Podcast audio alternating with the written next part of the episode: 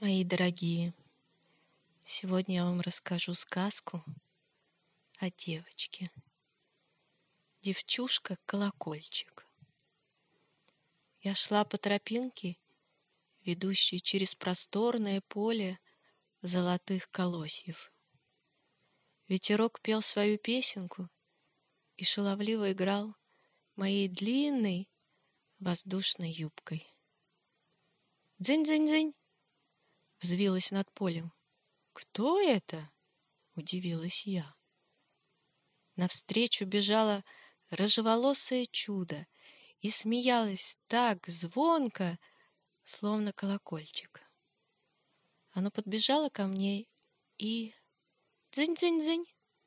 Стало играть моей юбкой вместе с ветерком. Теперь и я засмеялась.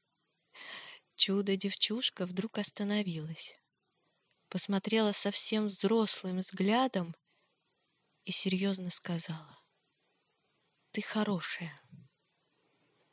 Она надела веночек из душистых трав и цветов на мою голову. И дзынь-дзынь-дзынь, весело смеясь, полетела, словно облачко, дальше по золотой тропинке. Как хорошо! Сказала я, улыбаясь.